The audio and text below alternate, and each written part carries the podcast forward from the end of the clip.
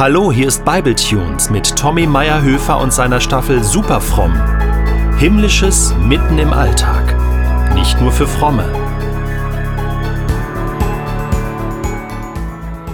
Es klingelt an der Tür. Die beste Briefträgerin on Earth lacht und überreicht mir die Post. Wünscht dir noch einen schönen Tag, ruft sie. Der Motor vom gelben VW-Bus verschluckt mein Ich dir auch und ich sortiere, um zu entsorgen. Werbung, Werbung, Werbung, Postkarte. Eine Postkarte? Auch noch von meiner Enkelin. Um ehrlich zu sein, es ist ihre erste Postkarte überhaupt. Sie ist Erstklässlerin und wird seit dem Lockdown daheim unterrichtet. Ich halte mich an der Karte fest und lese und wiederhole und lese und wiederhole und platze fast vor Glück.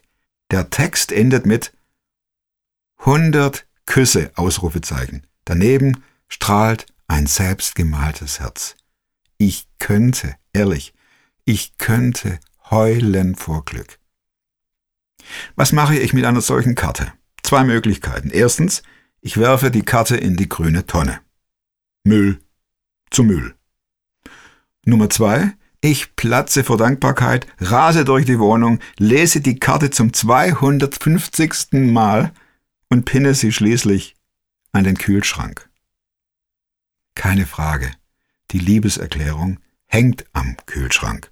Und wenn auch tausend Fremde täglich durch unsere Küche pilgern würden, mir egal, die Karte bliebe hängen. Mir doch wurscht, was andere denken. Hundert Küsse, meine Güte, da spielt's doch keine Rolle, wenn so ein paar Gefühlskalte da kommen und ihre Nase in Richtung Himmel rümpfen. Apropos Himmel. In der Bibel wird Gott als liebender Vater beschrieben, immer und immer wieder.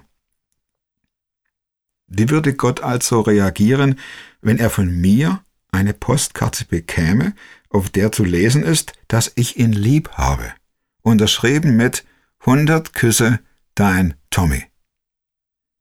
Würde Gott die Karte vielleicht seinen Engeln zeigen? Oder die grüne Tonne bemühen? Oder an seinen Kühlschrank pinnen. Mein Lieblingsvers befindet sich im Neuen Testament. So sehr, heißt er, so sehr hat Gott die Welt geliebt, dass er seinen einzigen Sohn gab, damit alle, die an ihn glauben, nicht verloren werden, sondern das ewige Leben haben. Da gibt's kein Vertun. Gott liebt uns. Und zwar so heftig, dass er Ja zum Tod seines geliebten Sohnes sagen musste. Logisch, nicht jedem fällt es leicht, Gott seine Gefühle mitzuteilen. Immerhin ist er ja Gott und Schöpfer und naja, der Mächtige. Und nicht jeder trägt sein Herz auf der Zunge, kann seine Hände in Richtung Himmel heben und Gott in dieser Haltung anbeten. Nicht jeder ist in der Lage, das Ich liebe dich, Gott, zu sagen, geschweige denn zu denken.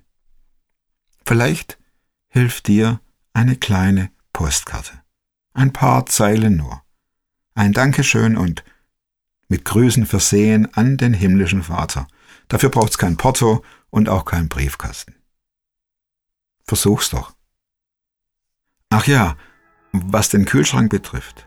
Auf jeden Fall, und da bin ich mir sicher, Gott würde die Karten an seinen Kühlschrank pinnen und dabei jubeln und mit Sicherheit den ein oder anderen Engel in die Küche rufen und sagen, schau mal, das hat mir Tommy geschrieben, er liebt mich. Ist das nicht grandios?